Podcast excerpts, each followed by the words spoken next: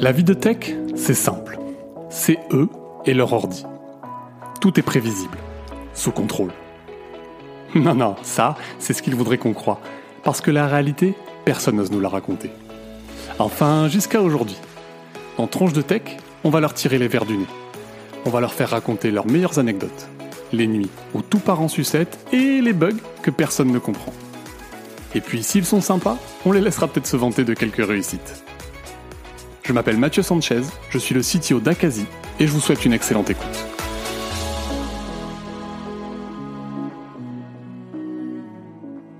Salut Laetitia, tu vas bien?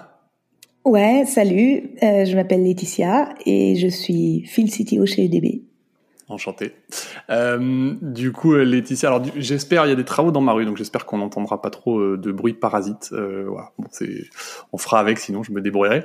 Euh, donc je suis, je vais, je vais, je suis très content de t'avoir aujourd'hui sur le podcast. Et puis je vais pas dire pourquoi tout de suite. Je vais, je vais raconter ça après, mais je, je préférais que tu commences par te présenter. Du coup, en trois phrases, c'est un petit peu mon, mon challenge sur ce podcast. Et après, on va embrayer sur plein de questions sur toi, où tu vas pouvoir nous raconter un petit peu ton expérience. Alors, je suis field CTO, ce qui est rare. euh, je suis une femme dans la tech, ce qui est rare. Et je suis contributrice euh, Postgres, ce qui est très rare. Ok, super intro. Et du coup, je vais rebondir là-dessus parce que c'est pour ça que moi je suis, moi je suis un grand fan de Postgres. Euh, j'utilise beaucoup euh, et puis bon, j'ai toujours adoré euh, essayer de comprendre comment marche une base de données. J'aurais bien aimé être contributeur comme toi, je pense. Il, il est pas trop tard. Encore. mais euh, j'ai déjà pour info, j'ai déjà regardé. Tu sais, à l'époque où, où, je regardais à un moment quand on est dev, on se dit toujours comment je peux contribuer à l'open source. J'avais déjà regardé un peu Postgres. Euh, voilà, j'ai pas pas réussi, mais mais c'est partie remise. Mais je vais juste essayer peut-être d'expliquer un petit peu pour mettre le le contexte, ce qu'est Postgre, parce qu'il y a maman, il y a ma maman qui écoute ce podcast, donc elle sait pas ce que c'est Postgre. Alors déjà c'est Postgres, pas Postgres. Je vais faire l'erreur plusieurs fois. En anglais, c'est pas une super connotation, et si t'en es pas sûr, c'est pas très safe forward comme comparaison, mais 50 nuances de grey devrait faire en sorte que tu comprends que grey c'est pas une super connotation. tu me reprends à chaque fois parce que moi j'ai l'habitude de dire Postgre malheureusement. Mais... Ok, donc Postgres, euh, donc c'est une base de données euh, et c'est utilisé partout sur Internet. Concrètement, les bases de données, c'est en fait, c'est pour prendre un exemple hyper simple, c'est quand tu t'inscris sur un site, ce qui fait que quand tu reviens sur le site le lendemain et que tu dis, bah moi je me suis inscrit avec ce, ce, ce, ce login là, c'est qu'il y a une base de données derrière. Et Postgres, c'est une des bases de données, euh, c'est peut-être la plus ancienne base de données open source, je sais pas. En fait, c'est quand même, euh, oui. tu, tu, tu détailleras tout ça peut-être. Et du coup, toi qui tu contribues à ça, de manière euh, bénévole en fait, c'est la magie de l'open source. Donc probablement à chaque fois que tu touches un truc là-dedans, que tu commites quelque chose, etc., tu as un impact finalement sur euh, je sais pas combien de millions de personnes dans le monde. Donc, moi je trouve ça incroyable, fabuleux. Et ce qui est fou, c'est ce que tu as dit aussi, c'était une femme là-dedans et j'ai regardé du coup sur le site un peu des contributeurs, donc il y a, je sais pas, un peu plus de 100 contributeurs reconnus dans le monde sur Postgre, et tu, tu m'arrêtes si je me trompe, il y a, il y a quatre femmes dans oui, le lot et une de ces femmes. c'est toi quoi. Voilà donc, oui. donc voilà moi je trouve ça ouf donc je suis trop content de t'avoir on va on va parler un peu de ça euh, ensemble. Euh, donc ça on va parler à la fin de Postgre on va faire un truc un peu spécial où on va j'ai quelques questions un peu rituelles si tu veux qui reviennent souvent donc on va en, en balayer quelques-unes parce que tu as plein d'autres trucs à raconter que Postgres. Euh, et puis à la fin on parlera beaucoup de Postgres parce que bah, j'ai envie je pense que c'est hyper intéressant pour pour tout le monde donc ça va être trop cool. Voilà j'ai hâte. On est parti? Ouais. Euh, donc ma première euh, question, c'est euh, comment toi t'arrives dans la tech en fait? Comment qu'est-ce qui te t'attire vers ce monde-là? Alors, euh, bah, j'ai commencé très tôt puisque alors bien évidemment tous ceux qui me voient savent que j'ai 25 ans, mais je suis née dans les années 80 et à ce moment-là, c'était pas tout le monde qui avait un ordinateur à la maison et moi je suis née dans une maison, il y avait déjà un ordinateur parce que mon père était passionné d'informatique. Alors il est né un petit peu trop tôt pour avoir pu en faire son métier, euh, mais il était passionné par ça et du coup il y a toujours eu un ordinateur à la maison. Et euh, donc j'ai commencé à jouer euh, sur le TO770 avec le super crayon optique qui était une sacrée avancée à l'époque et qui m'a permis, sans savoir lire, de pouvoir jouer à l'ordinateur. Euh, et il n'y avait pas de souris en fait à l'époque, c'est ça? Il n'y avait pas de souris, il y avait qu'un clavier et le crayon optique. Ça ressemble à quoi juste que, que... Alors c'était un crayon qui était filaire. Euh, qui permettait de pointer sur l'écran et de donner une, une position sur l'écran. Donc c'était un, enfin c'était un écran pas tactile parce que c'était pas les doigts, mais c'était en fait un, écran télé normal. C'était même pas un écran euh, spécifique à l'ordinateur. Ah oui, okay. L'ordinateur, en fait, c'était juste la partie euh, unité centrale qui était d'ailleurs reliée au clavier, enfin qui était sur le sous le clavier, euh, qui était reliée avec les vieilles prises euh, euh, comme le décodeur Canal Plus. Là, comment ça s'appelle ces prises Je connais pas. Les grosses prise qu'on faisait à l'époque euh, qui permettait de le brancher à la télé, qui était un. Mais comment il détectait euh, à quel endroit tu touchais l'écran? Alors ça, je sais pas. Pour moi, c'était magique. Tu sais, j'avais 3-4 ans. Euh. bon, ça restera magique. Alors peut-être quelqu'un nous dira. Et, et puis, quand j'ai eu 8-9 ans, mon père a commencé à me dire qu'un ordinateur, c'était pas fait pour, pour, pour jouer aux jeux vidéo. Parce que c'était un outil extrêmement noble et que c'était fait pour programmer et il m'a donné un livre de basique. Et euh, j'ai, je comprenais rien à ce que je faisais, je me contentais de recopier le code qui était dans le livre, euh, dans l'éditeur et après dans je, je, compilais le programme, etc. Et je suis assez fière de moi parce que j'avais réussi à changer le compilateur. Chaque fois qu'on compilait un nouveau programme, ça sortait, mais je ne suis pas fou et mon père a jamais réussi à le changer. donc du coup, donc du coup, as, en fait, ton programme là, il a reprogrammé le compilateur. Oui. Bah, donc ça veut dire ton père, j'imagine, ton père, il, il, programmait du coup? Oui. Et du coup, il lui... Excellent. Ouais, donc il aurait, ouais, bah du coup, c'est lui qui t'avait donné le livre, donc il pouvait s'en vouloir. Voilà. Oui, voilà. Et puis comme il, enfin, le livre était assez épais, il a pas, il a pas voulu prendre le temps d'aller regarder exactement à quelle page j'avais trouvé ça. Et juste ton père, euh, qui du coup, euh, l'ordinateur était euh, une chose noble. Je veux dire, quand il a vu tout ce qu'on fait avec les ordinateurs maintenant, il a dû s'arracher les cheveux, non? Alors, donc mon père a pris sa retraite assez tôt, à 51 ans, et du coup, il avait du temps. Donc, il a appris la programmation Java, tout seul. Donc voilà. Excellent. Non, mais c'est ok. Donc, euh, donc t'es tombé finalement dans le bain avec ton papa euh, qui euh, et ta maman là-dedans? Alors maman, c'était si on achète un deuxième ordinateur, je divorce. et puis, euh, ah là là, ça va vous bousiller les yeux, faut pas d'écran. La télé était bien sûr interdite. Euh, et euh, ouais, l'ordinateur était très très limité. Ok. Non, mais c'est ça. Ok, ça me parle pas mal, mais c'est vrai que c'est un truc qui revient. C'est un sujet qui revient beaucoup maintenant. Tu sais, les, les écrans avec les enfants. Il y a beaucoup d'études, il y a beaucoup de choses. Donc, ok. Donc, t'avais vraiment, euh, t'avais deux mondes. T'avais euh, quelqu'un qui te tirait vers l'ordi et quelqu'un qui t'en éloignait en fait. T'as penché vers le côté de ton papa. Ok. Ouais. ok. Et eh ben, écoute, hyper, hyper intéressant. je voulais te demander aussi, du coup, t'as une, as une longue expérience. Euh, et euh, mon, petit doigt...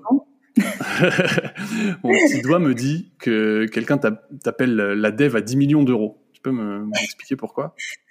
Alors, euh, donc, euh, au début de ma carrière, j'ai travaillé pour euh, Orange, qu'on appelait encore France Télécom à l'époque, et je travaillais sur des applis de fourniture de l'ADSL.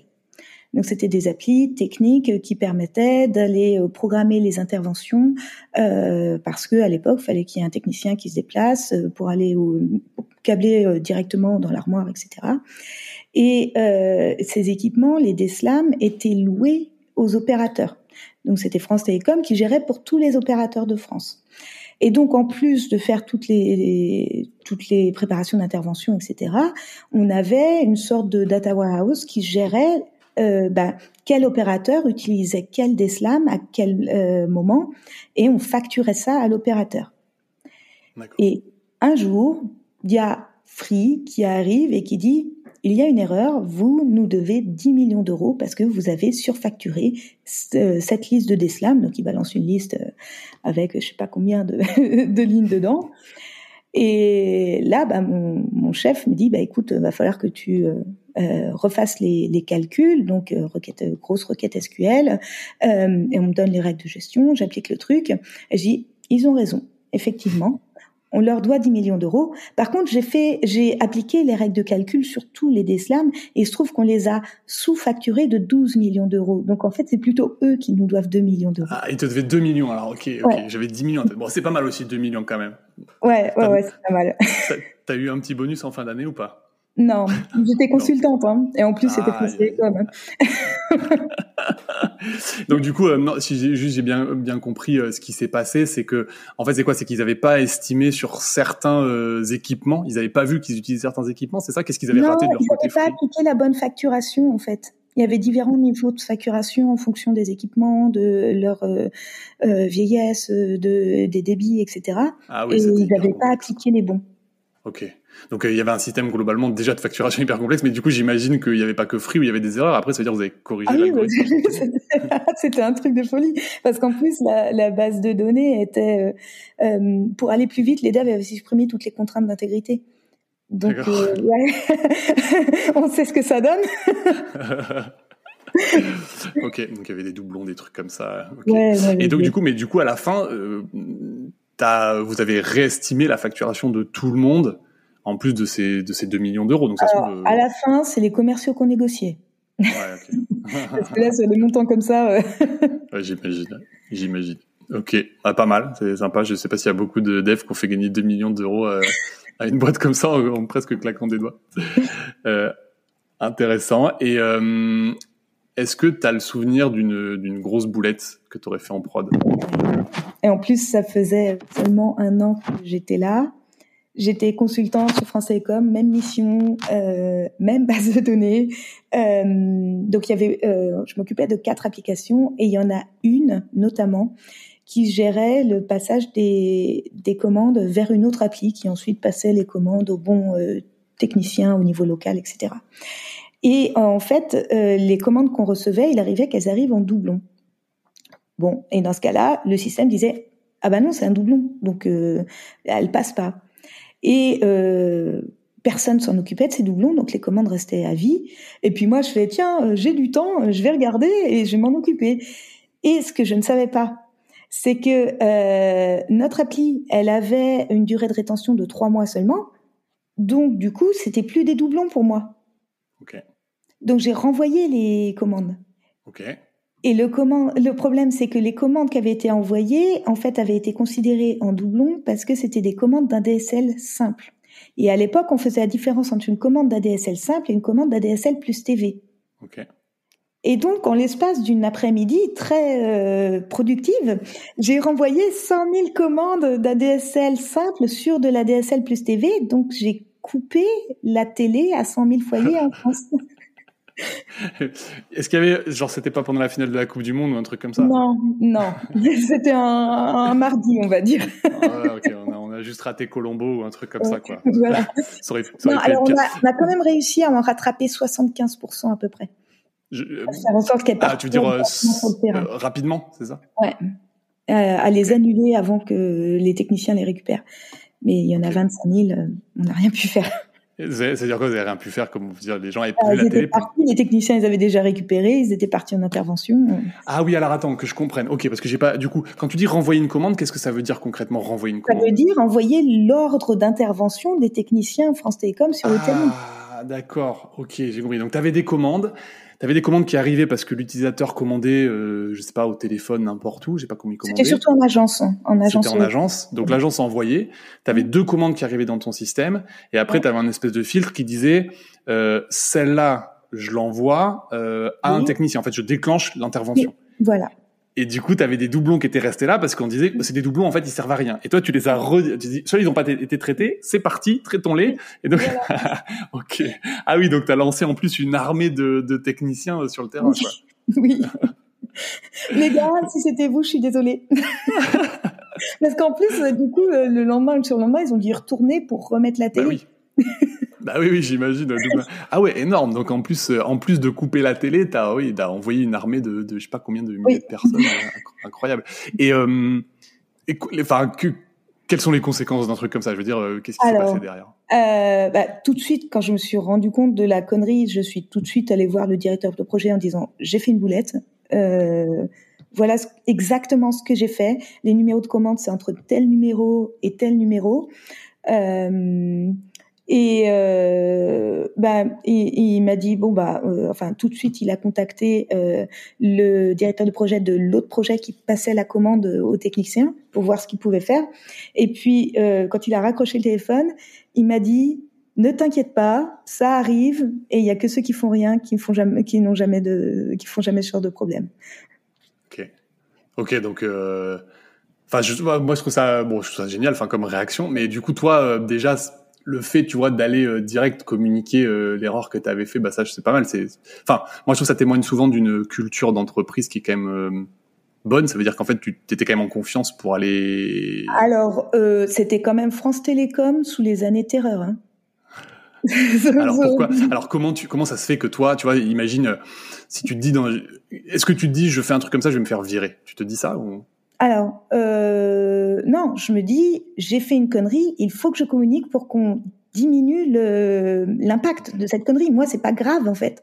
Hmm. Euh, mon boulot, euh, je retrouverai, ça c'est pas un problème.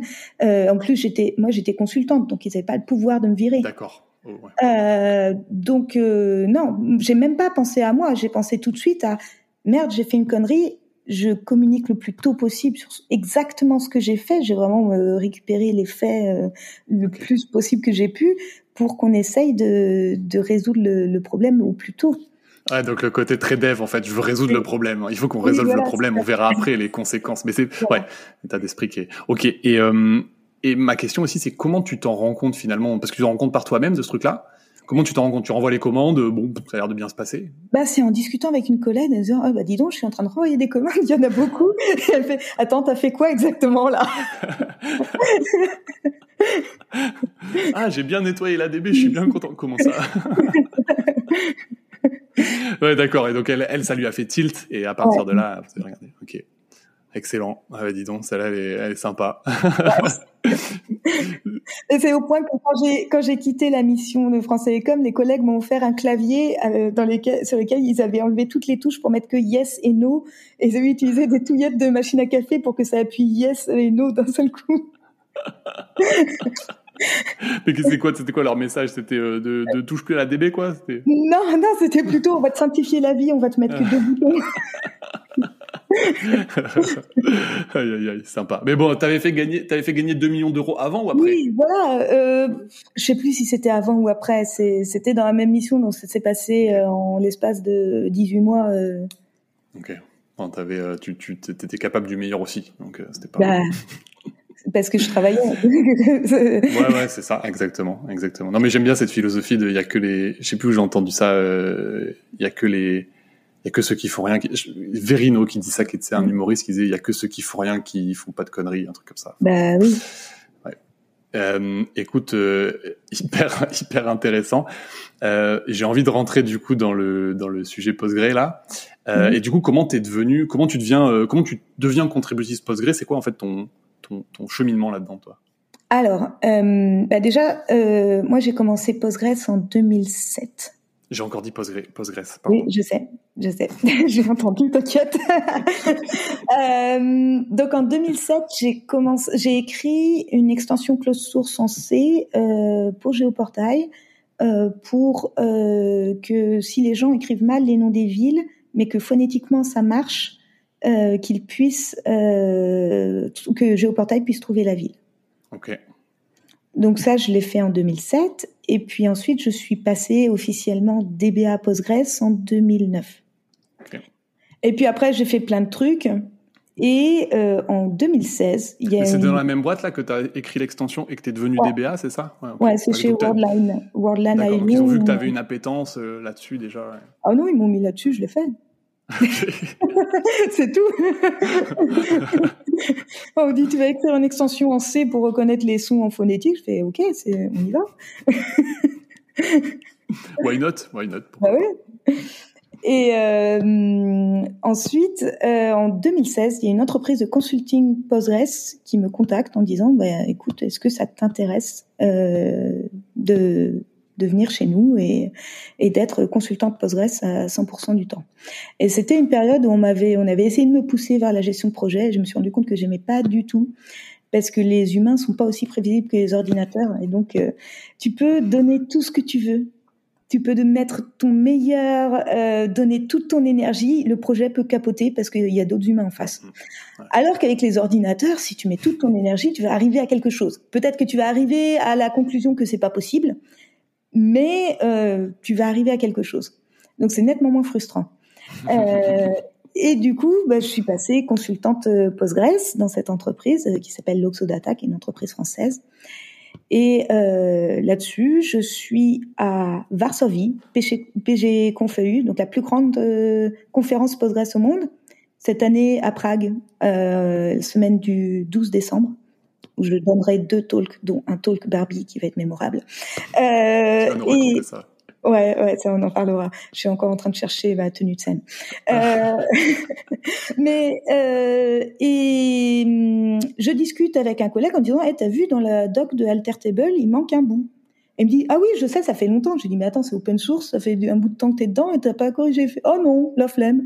Et moi, je fais, bah, c'est, enfin, je vais dire, il devait y avoir euh, 100% de la core team, 70% des committeurs. J'ai vu, bah, il y a du monde qui peut me montrer comment faire, quoi.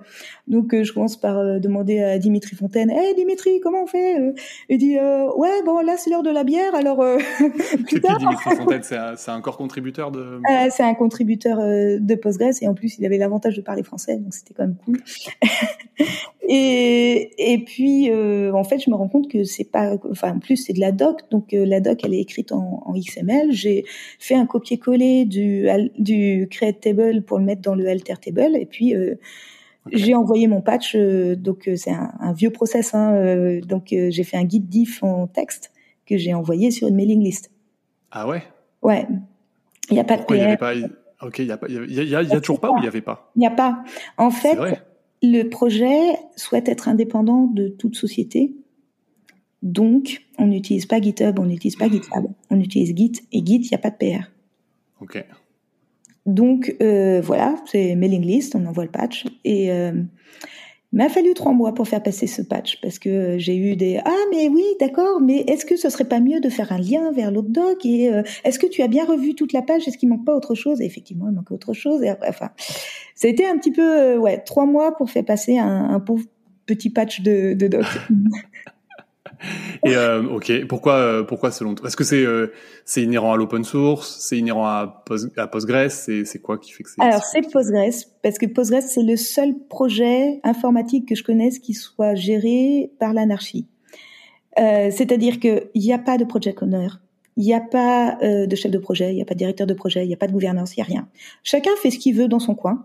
Et après, on propose et euh, il faut que personne soit contre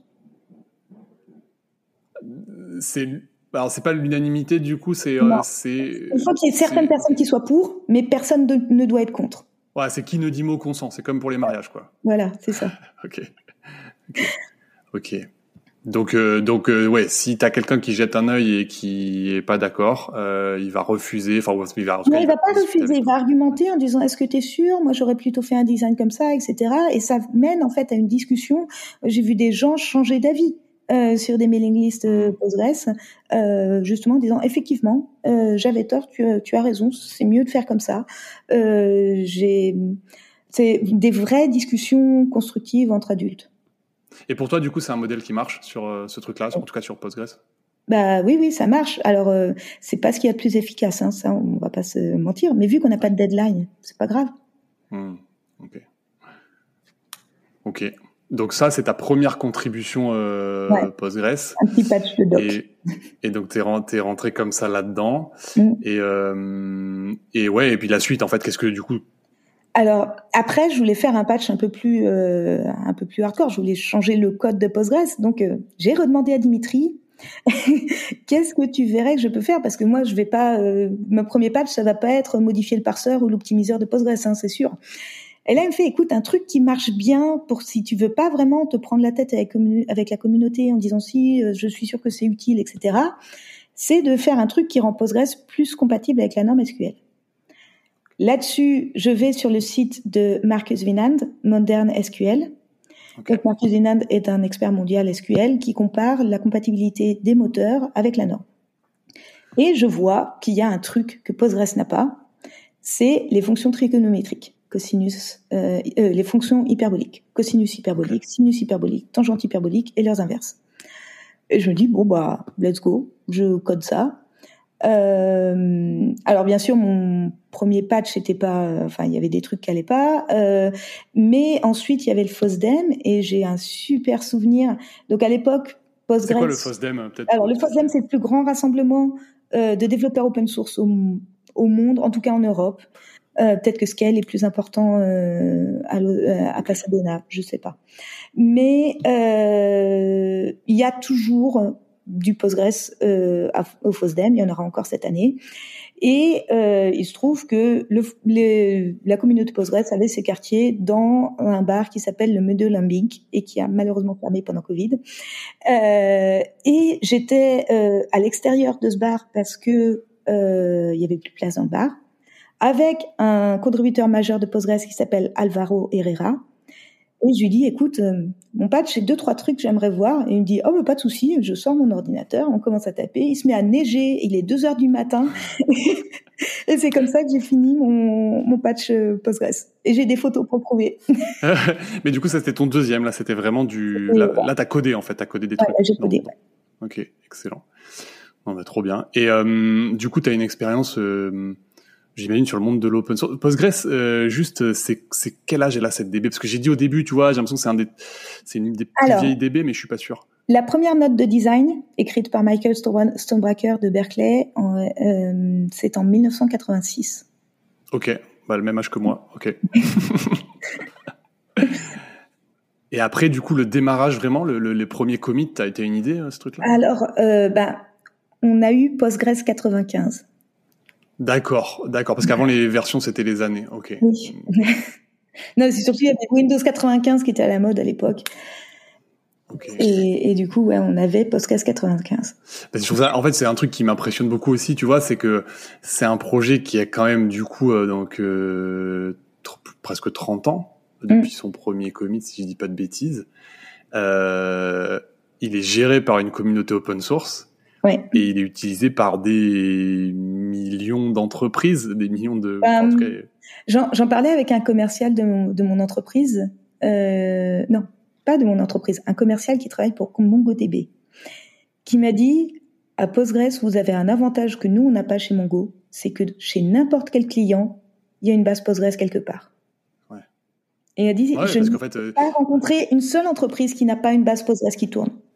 Oui, c'est ça, parce que même si c'est pas ton ta base principale, ton site, mmh. etc., tu l'as quelque part dans un système, peut-être un système interne ou quelque chose. En fait, c'est ouais, je, je c'est tellement. Euh... Mais du coup, c'est plus vieux que moi. J'ai en tête souvent la concurrence euh, Post, Postgres, euh, MySQL. Mmh. c'est plus vieux que MySQL? Oui. Alors, euh, les débuts de Postgres ont été beaucoup plus euh, lents que MySQL parce que la le principe même de Postgres, c'est de d'écrire du code stable et de construire vraiment petit à petit. Les premières versions de Postgres, il n'y avait même pas de contrainte de clé étrangère. C'est quand même un petit peu dommage pour une base de données relationnelle. Euh, et euh, du coup, dans les années 2000, MySQL ayant sur le papier plus de features, euh, était favorisé par rapport à Postgres, qui était bah, auquel il manquait quand même pas mal de choses. Euh, mais par contre, la stabilité de Postgres a fait que je pense qu'ils ont largement gagné la, on a okay. largement gagné la guerre contre MySQL. Mais ça me parle vachement ce que tu racontes là parce qu'effectivement, moi, j'ai démarré euh, le code, tu vois, avec du PHP et c'était. MySQL à l'époque. C'était ouais. un petit peu le truc standard. Et euh, je suis parti un peu du monde du web pendant quelques années et quand je suis revenu euh, bah là euh, Postgres euh, Postgres ouais. beaucoup et j'ai beaucoup plus entendu parler de Postgres donc euh, ok mais du coup c'est intéressant que tu me refasses l'histoire parce que je comprends un petit peu le, le changement d'état d'esprit là-dessus ok euh, et excellent et ben écoute euh, oui, tu voulais le, le, talk Barbie là, ça me, ça me, ça me fait, ça me titille ce truc. Raconte. Alors c'est un euh, donc le film Barbie est sorti cet été, je l'ai vu, je l'ai aimé, j'ai ramené, j'ai amené mes filles le voir. Et euh, je discutais avec une copine, et je sais qu'il y a beaucoup de féministes qui ont critiqué le film en disant bah, il va pas assez loin, c'est euh, euh, enfin ça enfonce des portes ouvertes, etc. Et moi je pense qu'il est extrêmement utile parce que ça montre des choses que peut-être 70% des gens n'ont pas euh, n'ont pas conscience que ça existe. Euh, et du coup, je me suis dit faire un, nouveau talk sur la diversité dans la tech, c'est pas une bonne idée parce qu'en fait, on a encore énormément de euh, devs qui n'ont aucune conscience de comme c'est difficile d'être une femme dans la tech. Et du coup, j'ai fait euh, avec ma copine euh, Karen, Karen Jex, qui travaille chez, chez Crunchy, euh, on s'est dit, on va faire un talk qui s'appelle Qu'est-ce que euh, voici ce que c'est d'être Barbie dans le Casa Mojo Dojo House de, de Ken? À la tech, du coup, c'est ça ouais, Voilà, c'est-à-dire que ça va être un, un, talk qui parle de faits réels qui nous sont arrivés, qui nous sont arrivés à nous ou à d'autres, mais déjà rien qu'à nous, on a largement de quoi euh, combler 45 minutes. Tu m'avais raconté un peu. Ouais. ouais donc euh, euh, voilà, juste pour, c'est des faits en fait. C'est juste voilà ce qui arrive. Et si ça m'est arrivé à moi, il n'y a pas de raison que ça arrive pas à d'autres. Euh, ok. Donc voilà, c'est ça le but. Non mais super, non, non mais intéressant. Je trouve ça, en fait, je trouve ça vraiment euh, bien parce que c'est vrai que, enfin moi je vois moi le premier, du coup je suis pas une femme dans la tech et donc il y a des choses qui se passent que que tu vois pas et en fait tu, t'as aucune conscience que c'est possible, que c'est fréquent. Euh, donc je pense que c'est pas mal euh, de témoigner euh, et d'avoir le courage de le faire parce que c'est pas. Et, pas et pire, j'ai un j'ai un ami dans la communauté Postgres qui a un ami dans la communauté Postgres. Cette cet ami est problématique. Et lui il ne s'en rendrait pas compte parce qu'avec lui il avait un comportement normal. Et, et quand euh, il a deux ou trois femmes amies à lui qui lui ont dit non mais non ça va pas. En fait regarde voilà ce qu'il a fait ça ça ça. Il a compris que euh, en fait cet homme qui pour lui était un ami était agréable était sympa en fait euh, n'avait pas du tout le même comportement avec les femmes D'accord. Ouais. Non, non, mais clairement, enfin, je, je, je vois très bien. Enfin, j'ai une anecdote un peu perso là-dessus. Je vais pas rentrer là-dedans maintenant, mais euh, mais oui, oui, je vois un peu le et tu, tu tombes un peu des nues en fait, parce que euh, le les, les gens ont des fois différentes personnalités en fonction de à qui ils s'adressent et euh, du coup tu le vois pas du tout. Et donc ça fait très bizarre. Euh, je, quand tu te rends compte de ça, euh, ouais. je pense des un petit peu de bah, bah, des côtés de chacun quoi. C'est oui. euh, ok. Bah écoute, très cool. J'espère que tu nous partageras ce talk. Euh, moi, je serai pas là pour le voir, mais j'imagine qu'il sera filmé et qu'on pourra le. Oui. Pourra le voir Cette année, okay. les talks de Prague sont filmés. Génial. Ok. Bah écoute, tu nous partageras ça. Trop bien. Euh, bah écoute, euh, on arrive un peu à la fin. Euh, je suis content d'avoir balayé tout ça avec toi. C'est hyper riche. Enfin bref, je suis vraiment, moi, j'étais trop content de t'avoir. Je trouve ça trop cool comme expérience. J'espère qu'un jour je contribuerai à Postgre. Tu, tu me montreras. Eh ben, Postgres, Postgres, Postgres. Écoute, euh, en ce moment, je suis en train de travailler sur le design d'une extension qui permet d'intégrer Avro à Postgres parce que je suis obligée, c'est mon nom. J'avoue, j'y ai pensé en plus, oui. je suis obligée de le faire. Si tu veux contribuer, eh ben, on passe un peu de temps et. Euh, Grave, ça serait trop marrant. Ouais, ça serait trop. C'est du, c'est du C++ Postgres? Alors Postgres c'est du C, mais les extensions tu peux l'écrire comme tu veux. Ah, ouais, euh, alors moi j'ai discuté avec un expert Avro qui me conseille de le faire en Python. J'ai peur que les perfs soient pas au rendez-vous en le faisant en Python. Okay. Euh, euh, et du coup j'envisageais de partir en Rust. D'accord, ouais, ça a l'air intéressant. Moi, Parce je n'ai pas, pas touché, Rust, mais... je connais pas ouais. le Rust non plus, hein, mais du coup j'ai un projet, donc je vais apprendre. Bah grave, bonne initiative. Mais euh, je pense que tu as le le, le, le, sujet qui me ferait le plus, euh, enfin j'adorerais faire, c'est sur l'optimiseur, je sais pas comment on dit en français, ouais. euh, parce que moi j'ai des, tu sais, j'ai un background de recherche ouais. opérationnelle, optimisation, ça je t'avais un peu raconté, et du coup c'est quelque chose qui me fascine vraiment. Je pensais, voilà, donc euh, j'ai l'impression que c'est aussi un bout du moteur qui est costaud, qui je suis pas sûr que ce soit le plus facile, tu vois. Euh, je t'avais passé le talk de ma copine Mélanie sur l'optimisation. Oui, oui, absolument. Ouais, ouais. Je l'ai ajouté dans ma playlist là. Non, pas non, encore. Encore. Playlist, Elle est, euh, si tu veux, je te mets en contact avec Mélanie et puis euh, tu vois, ah, c'est. Trop bien. Il y a moyen que vous travailliez ensemble. Trop bien. Euh, pour finir du coup sur l'entretien, est-ce que est-ce que tu peux nous raconter un truc marrant à savoir sur toi là? T'en as raconté quand même pas mal, c'est chouette. Alors, euh, je cours parce que pour moi c'est ce qui est le plus efficace pour faire euh, partir le stress, tout simplement. Et que si j'ai pas couru euh, depuis deux trois jours, bah, euh, le trouble de l'attention va pas être en check et, je vais pas être très très productif. Euh, mais euh, il se trouve que trouble de l'attention, donc quand je commence à courir, eh ben j'y vais très pépère et que ma tête elle pense à plein de trucs et j'en avais marre de courir vraiment très très très lentement. Et euh, on m'a dit, bah, il faut faire euh, du fractionné. Mais c'est chiant, le fractionné. Donc, j'ai regardé ce qui existait. J'ai trouvé une appli qui s'appelle iZombie. Euh, alors, elle a été euh, euh renommée ZRX parce qu'ils ont rajouté toute une partie de scénario lié aux héros Marvel. L'idée de iZombie au départ, c'était, ils ont engagé des scénaristes, des acteurs, euh, et euh, on court avec notre casque. Il y a tout un scénario, euh, on doit faire des choses pendant qu'on court. De temps en temps, il y a des donc on peut mettre notre musique et puis de temps en temps ça coupe la musique pour mettre une partie du scénario qui qui avance. Et puis en plus on trouve des items. Donc on est dans un poste dans un monde post-apocalyptique avec des zombies. Et euh, le but, c'est bah, de sauver notre colonie, d'enquêter sur la, ce qu'ils appellent la zombie plague, donc la maladie des zombies, pour peut-être trouver, euh, si c'est pas un remède, au moins euh, un vaccin. Euh, et euh, ce qui est rigolo, c'est que euh, de temps en temps, il y a des zombies chase, c'est-à-dire qu'on est poursuivi par les zombies et on est obligé de courir plus vite, sinon euh, on perd un de ces précieux items qu'on avait ramassés pendant qu'on courait pour distraire les zombies. Ok. Oui, d'accord. Euh, c'est vraiment très réaliste. On entend les cris de zombies dans nos oreilles et tout. On a le, on a le warning, zombie detected. Warning, zombie five meters away. même si tu perdais pas ton item là, tu, tu voudrais courir plus vite ah quand même. Quoi. tu les vois presque derrière toi, quoi. Ouais. ok, donc ça marche, et ça marche, et t'as. Ok. Ouais. Et du coup, voilà. Excellent. Du coup, avec je les connaissais pas cette appli. Ok, bah du coup, si vous voulez vous mettre à la course et que vous n'arrivez pas à progresser avec le fractionné, c'est pas votre truc. Laetitia a un conseil pour vous. voilà, c'est ça. ok. Euh, écoute, trop bien Laetitia. Euh, on a balayé plein de sujets. Est-ce que euh, bah, je te laisse le mot de la fin, donc euh, tu peux dire ce que tu veux. Il euh, y a un truc dont on n'a pas parlé. C'est je suis aussi fondatrice de Postgres Women. Et mon but, c'est vraiment de faire venir les femmes dans la communauté Postgres. Et pour ça, il y a plein de choses que je peux faire. Euh, il suffit de me contacter, que ce soit sur Twitter, LinkedIn, euh, Fastodon, Blue Sky. Euh, il se trouve que j'ai un nom super rare, Avro.